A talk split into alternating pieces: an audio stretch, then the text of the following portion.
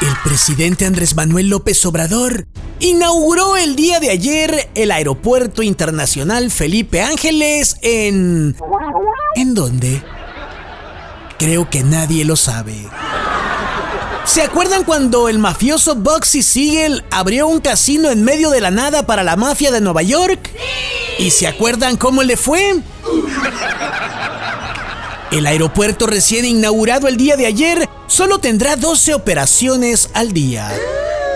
Es decir, por la mañana será aeropuerto y por la tarde, qué sé yo. Ya sé, sí, por la tarde seguirá siendo desierto.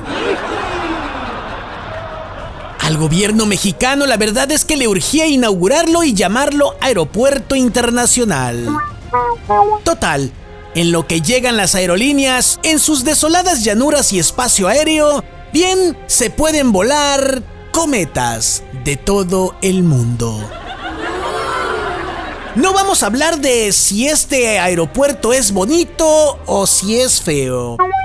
Es como si le dijeran las amigas a las mamás, es simpático. Hay que decirlo también. El aeropuerto es justo en lo que se ha convertido el presidente y su gobierno. En algo alejado de la gente. En fin, aeropuerto ya hay.